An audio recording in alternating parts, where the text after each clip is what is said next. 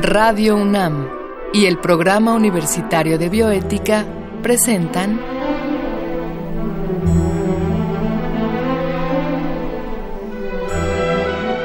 El Árbol de las Ideas. Arte, ciencia y filosofía para la vida.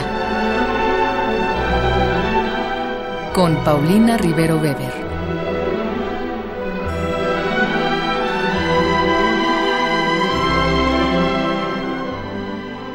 Con mucho gusto les saludamos a todos los radioescuchas. Yo soy Ángeles Cancino, trabajo en el programa universitario de bioética y estamos al aire para la transmisión de un nuevo programa del Árbol de las Ideas, Arte, Ciencia y Filosofía para la Vida. En esta ocasión hablaremos de un tema muy importante, metabolismo y evolución. Y para ello contaremos con la presencia de la doctora Luisa Alba Lois. De manera previa, escucharemos una cápsula que el PUB y Radio UNAM han preparado para esta ocasión.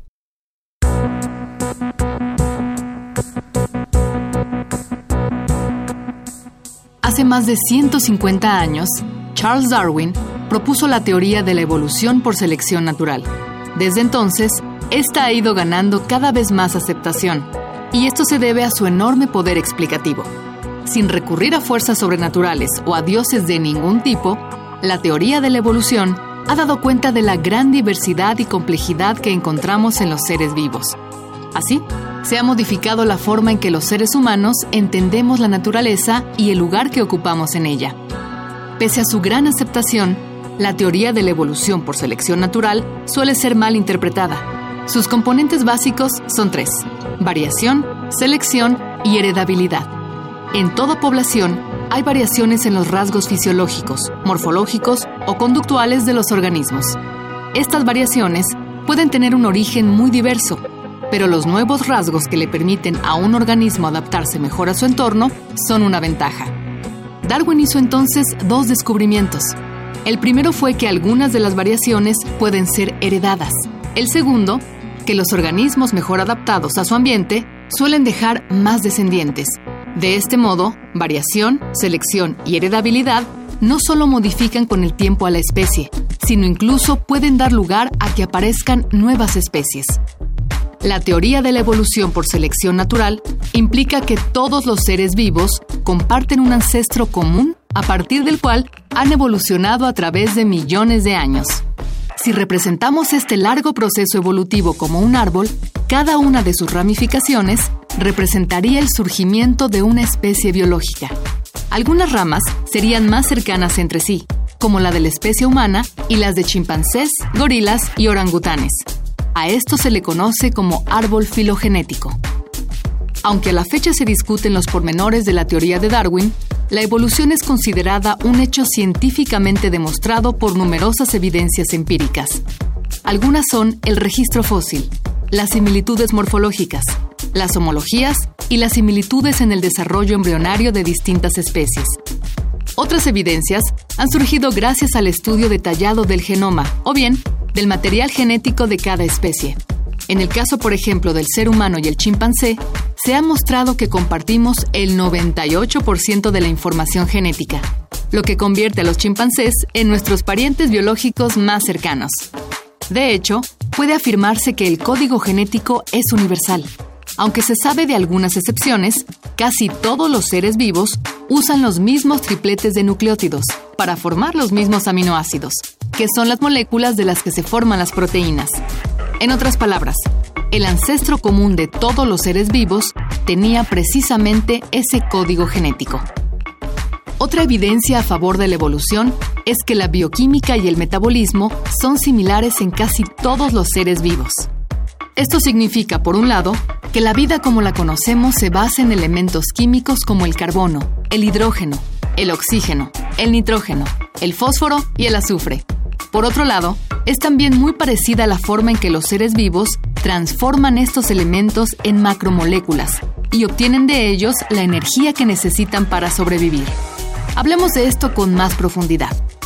Todos los seres vivos están compuestos de unidades fundamentales llamadas células. Algunos son unicelulares como las bacterias y otros son pluricelulares como las plantas y los animales.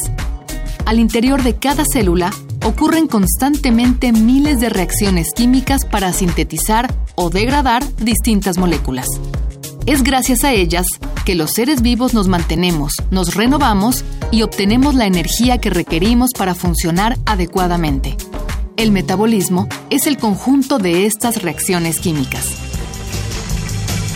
Las reacciones químicas que ocurren al interior de una célula se denominan rutas metabólicas.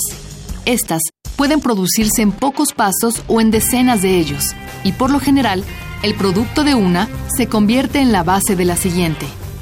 Las rutas metabólicas han sido divididas en anabólicas y catabólicas. Las rutas anabólicas sintetizan biomoléculas como carbohidratos, proteínas, lípidos y aminoácidos. Las rutas catabólicas las degradan. Por su complejidad, no siempre es fácil delimitar una ruta metabólica, pero se conocen bien algunas que comparten casi todos los seres vivos. Una de ellas, por ejemplo, produce ATP o adenosín trifosfato, al que se le conoce como la moneda energética fundamental, pues es la fuente principal de energía celular. Otro ejemplo es la glucólisis, con la que las células degradan la glucosa, uno de los carbohidratos más importantes en la obtención de ATP. Tan esencial para la vida es el metabolismo que cada una de sus reacciones químicas es catalizada por enzimas específicas del ADN.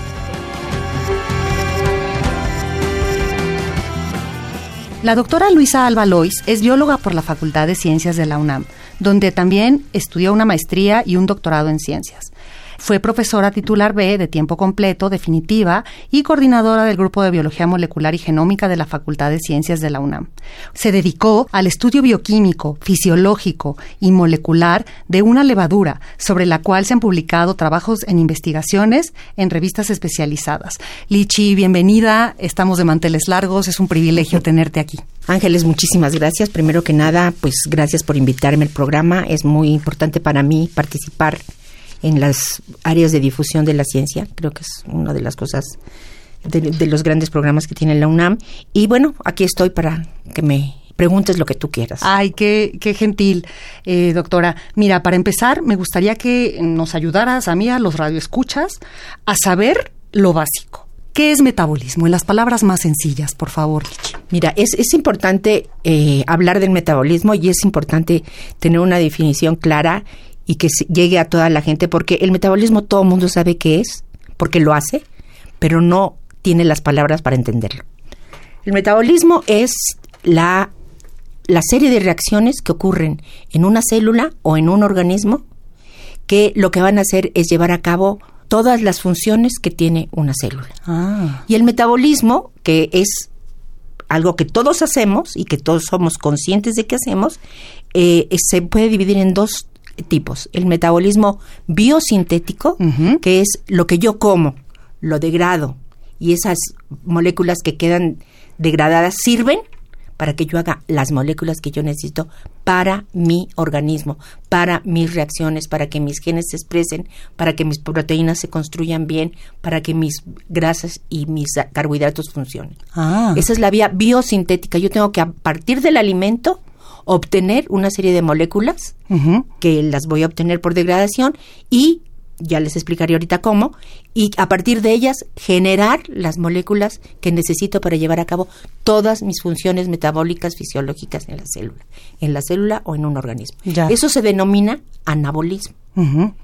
Y catabolismo es el que yo coma, que tenga mis alimentos, porque soy un organismo heterótrofo, yo necesito tomar la, la materia prima de fuera comerla con un gusto enorme, desde luego porque hay que disfrutar la comida, y empezar por estas series de reacciones que ocurren en la célula que se llama metabolismo celular, degradarlas.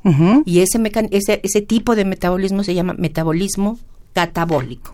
Es una ah. catálisis, ruptura del alimento, es una síntesis a partir de las moléculas que se formaron del catabolismo, sintetizar por medio del metabolismo biosintético o anabólico las moléculas que yo requiero. Es reemplazar unas por otras. Claro, claro. Pero no puedo usar directamente las moléculas que yo como para llevar a cabo mis funciones biológicas. Me llamó la atención que mencionaste que esto del metabolismo lo llevamos a cabo los seres vivos o los organismos, o sea, significa que los humanos tenemos nuestro metabolismo, pero también los animales el suyo, las bacterias, o lo compartimos, o cómo es esto evolutivamente.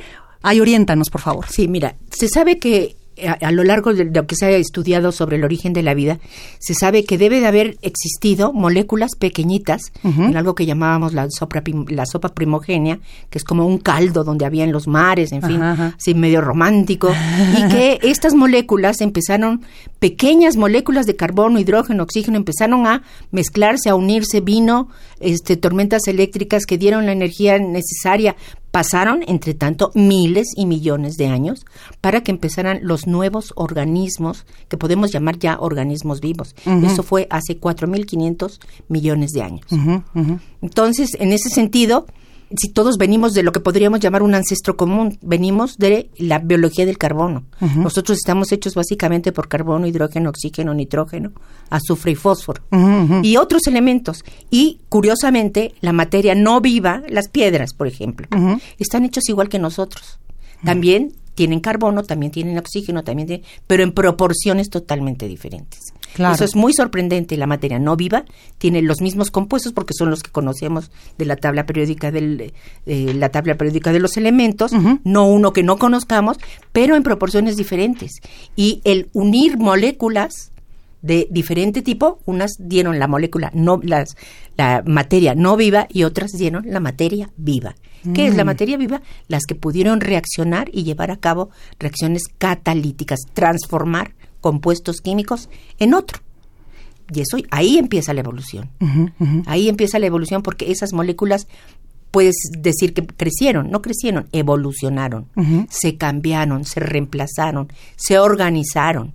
Y una vez que pasó eso, entonces empieza ya un metabolismo muy, muy primordial, muy, muy pequeño, y se forma, se cree un organismo que se llama LUCA, que es Last Universal Common Ancestor, el último o el, el, último de los ancestros comunes universales del que se cree que todos venimos. Sí, sí. Sí, y era una sola célula aparentemente con sus reacciones químicas metabólicas, si quieres llamarlas muy primordiales en ese momento, o muy, muy poco evolucionadas o muy simples, diría yo, en ese momento, pero que a lo largo, a lo largo de probar, de cambiar, de encontrarse otro organismo o otro Luca igual y otro Luca igual y entrar en unión, hay muchas teorías, está la teoría eh, este, endosimbionte y todas, muchas teorías que tratan de explicar cómo es el origen de la vida, pero todas llegan a, que en un momento dado se forman tres ejes importantes dentro de la biología o tres eh, formas de organizar que son los, las bacterias, las arquea y los eucariota. ¿Sí? Y entonces, a partir de ellos ya viene la especialización o la complejidad, o como lo quieras llamar. Con lo que nos dices, existen rutas metabólicas que compartamos con todos los demás, o sea, eh, los animales, con las bacterias, las plantas, no sé. Sí. ¿Compartimos? Mira, es muy, es muy bonito. Nosotros tenemos vías metabólicas en nuestro organismo, nosotros los humanos, que supone entre comillas que somos los más evolucionados, digo, más evolucionados desde el punto de vista de complejidad, pero más evolucionados no desde el punto de vista emocional. y también desde el punto de vista hay perros que son mucho más inteligentes que algunos humanos, pero bueno. Este, lo que es muy curioso es que nosotros compartimos vías metabólicas con bacterias. Ay, qué padre. Que tenemos vías, vías metabólicas o moléculas que son las mismas o muy con variaciones muy muy pequeñas. Por ejemplo, el citocromo C. El citocromo C es una molécula que está en la cadena respiratoria en las mitocondrias o en los mesosomas de las bacterias, que lo que hace es llevar a cabo el intercambio, ayudar en el intercambio, en, el transporte de electrones. Esa molécula que es indispensable para la respiración o para una especie de, respiración, lo que hace es que es la misma molécula, este citocromo C, es el mismo o muy parecido en secuencia genómica a el que tenemos nosotros. Por lo y al que tienen los, los eh, eh, eucariontes unicelulares, al que tienen los eucariontes pluricelulares, pero nada más metazoarios, hasta hasta los eucariontes más evolucionados como serían los primates el hombre, ¿no? Y lo que tienen es muchas, muy pocas modificaciones en el genoma y por lo tanto en el producto, porque el, el, producto de un gen es una proteína o es una cadena polipeptídica que puede formar una proteína. Entonces no hay variación, o sea, hay algunas vías metabólicas y algunas moléculas, como por ejemplo el ciclo de Krebs es una vía metabólica que en los organismos aeróbicos es casi la misma hasta donde se sabe hoy en día, casi la misma en la mayor parte de los organismos que llevan a cabo la respiración aeróbica. Entonces es increíble que hay algunas vías metabólicas que se han continuado, que se han mantenido. ¿Y eso qué hace? Pues que haya una evolución, en cierto sentido, pero también que las que sí funcionan bien, que las que sí pueden hacer las cosas que la célula requiere, pues se mantienen. ¿Por qué? Porque la, no hay una gran este, presión de selección sobre esa vía metabólica porque está haciendo bien las cosas. Desde un punto de vista muy simple, desde luego. Oye, y entonces todas las eh, rutas metabólicas que no compartimos, ¿esas de dónde vienen? Claro, estas, eh, las rutas metabólicas todas se supone que vienen de un tronco común. O sea, que hay un, un, grupo de reacciones metabólicas, de grupo de vías metabólicas que se han conservado. Pero a través de ellas se han originado como vías colaterales. ¿O versiones diferentes? O vías colaterales y versiones diferentes que lo que hacen es que una de las enzimas que interviene entre una reacción y otra, porque una enzima es una proteína, que lo que hace es actuar sobre un sustrato y convertirlo en otro sustrato. Y entonces el, la reacción A se convierte en B gracias a que existe una enzima. Y la que puede llevar a cabo las modificaciones, se pueden llevar a cabo modificaciones en el genoma de estas, de estas enzimas, o sea, en la parte genética, en su gen, y tener mutaciones o duplicación génica de ese gen. Y entonces dar lugar a otro nuevo, a otra nueva proteína, a otra nueva enzima, que entonces ya no va a, actuar sobre el sustrato A, sino que ahora va a poder actuar sobre el sustrato, sustrato A3 o sobre el sustrato A'. ¿Un sustrato qué sería, Lichi, perdón? Un sustrato es la molécula que la enzima va a transformar. Por ah. ejemplo, la glucosa que todos comemos, que todos sabemos, el azúcar. La glucosa es una molécula de seis carbonos. Esa molécula de seis carbonos es el sustrato de la primera enzima que se llama eh, glucosa 6-fosfato, que lo que hace es empezar a degradar a la glucosa hasta hacerla pequeña. Esa enzima, su sustrato es glucosa y no es otro azúcar nada más reconoce a la glucosa, de seis carbonos con una forma química X, con su, con su forma L-glucosa, no en su forma D-glucosa, para los que sepan química. Entonces es muy específica, pero si esta enzima muta ¿Qué quiere decir? Hay un cambio pequeño en uno de sus nucleótidos o hay un cambio pequeño en uno de sus aminoácidos. Entonces lo que va a pasar es que va a poder reconocer ahora esta enzima a un sustrato que ya no es glucosa, pero es muy semejante a glucosa. Ah. Y entonces tiene una versatilidad mayor. Al tener esa versatilidad mayor, se van haciendo más vías metabólicas, pero siempre con referencia a una vía metabólica ancestral o común. Ah, ok, ok. ¿Sí? Ya queda muchísimo más claro para mí. Espero que también para nuestros radioescuchas que han de estar. Eh, bueno, es que. Eso es lo malo de la ciencia, que uno se entusiasma con la ciencia, pero hablar de la ciencia para la gente que no está en el campo científico resulta difícil para nosotros y para ellos entender. Esperemos que no sea el caso. Claro, no, yo creo que lo estás haciendo muy bien. Yo también estoy aprendiendo muchísimo. A ver, y se me antoja hacerte otra pregunta. Entonces, ¿podríamos decir que gracias al metabolismo estamos vivos?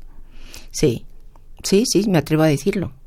O sea, si tú no tuvieras metabolismo, no tendrías la forma de obtener la energía, en el caso de los heterótrofos, ¿no? En los autótrofos es diferente, pero es básicamente un concepto más o menos igual. Tú tienes que tener la materia prima para que tú la puedas transformar y en el momento que transformas esa molécula, obtienes un resultado de esa molécula y energía. Mm, energía. Entonces es muy importante la energía. ¿Para qué yo como un gran pastel? Eh, para sentirme bien y porque tengo hambre, porque es, rico comer un rico pastel. Pero también porque voy a obtener energía y los productos de ese rico pastel que me comí me van a servir, que yo ya los hice chiquititos, ese gran pastel, esos productos me van a servir para empezar a sintetizar las moléculas que yo requiero en los músculos, eh, para el transporte de, de, mis compuestos, para llevar a cabo, para que mis neurotransmisores, neurotransmisores funcionen adecuadamente.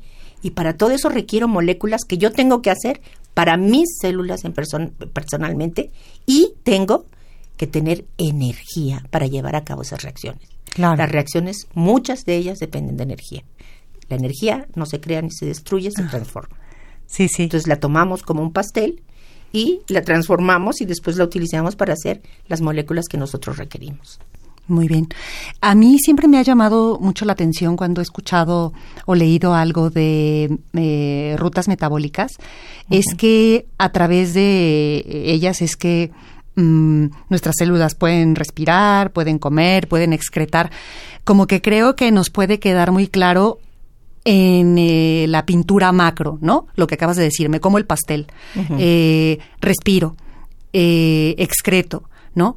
Pero todo eso en miniatura significa que cada una de nuestras células lo hace todo el tiempo. Mira, hay, algo muy bonito aquí. Las células que son, que tienen un solo cromosoma, por ejemplo, las procariontes. Los procariontes que son células unicelulares, que no tienen núcleo, que tienen su, su material genético disuelto o aún la, ahí en el, en el citoplasma, no tienen compartamentalización entre que lo que es un núcleo y lo que es una mitocondria, son organismos más simples. Ellos tienen sus rutas metabólicas y las hacen totalmente todas porque depende también del medio ambiente en el que estén, ¿no? El medio en el que crezcan las va a influir para que su metabolismo sea en un sentido o en otro.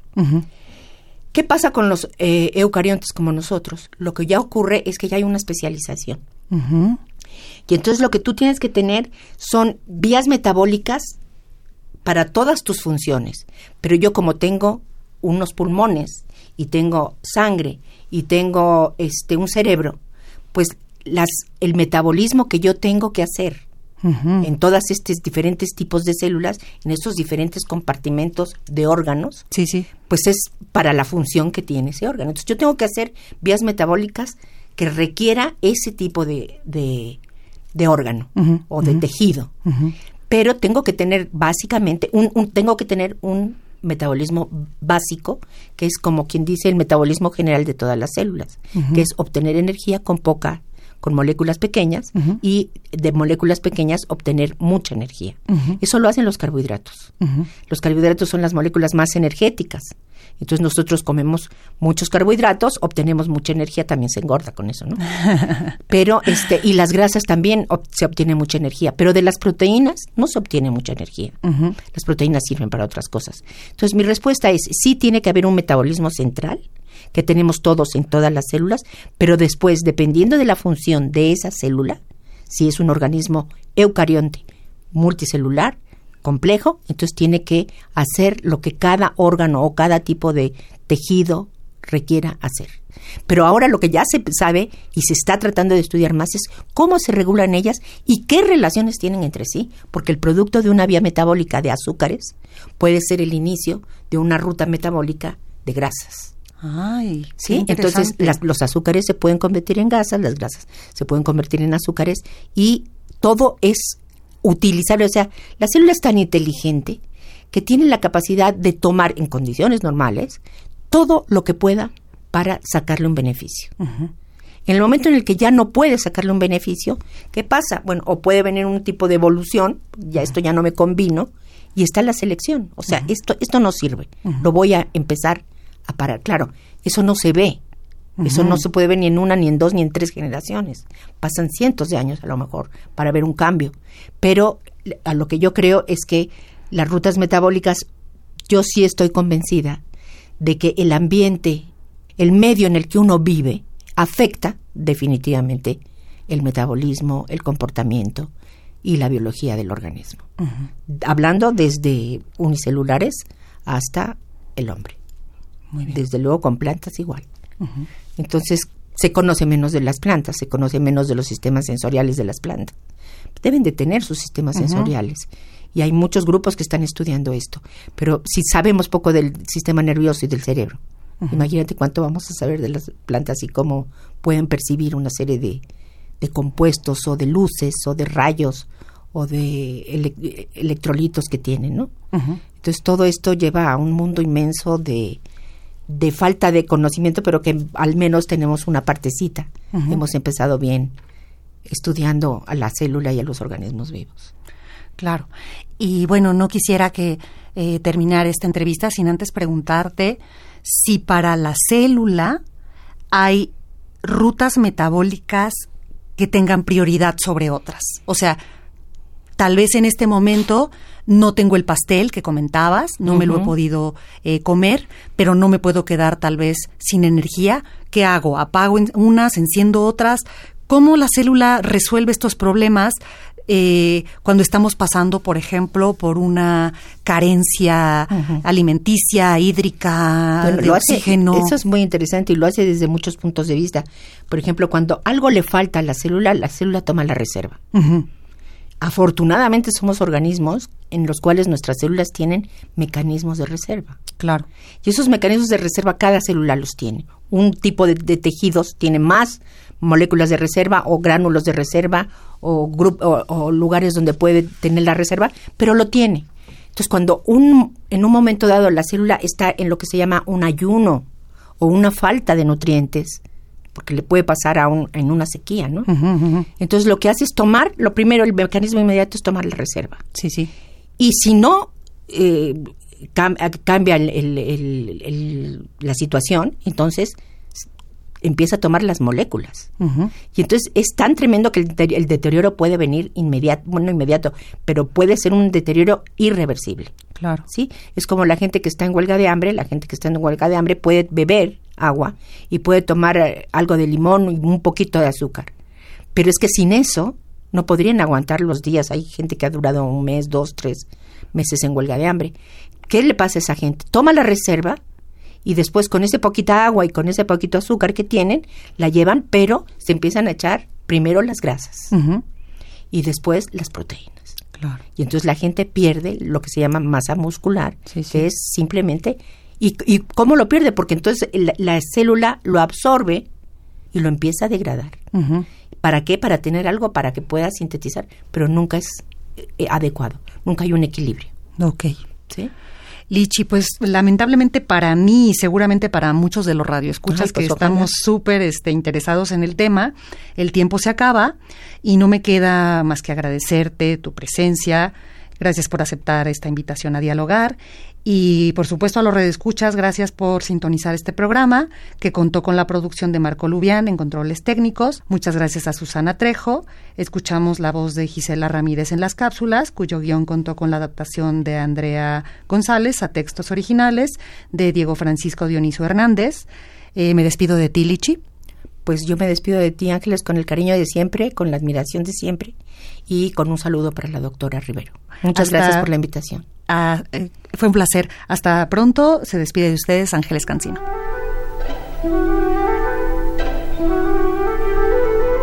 Radio UNAM y el Programa Universitario de Bioética presentaron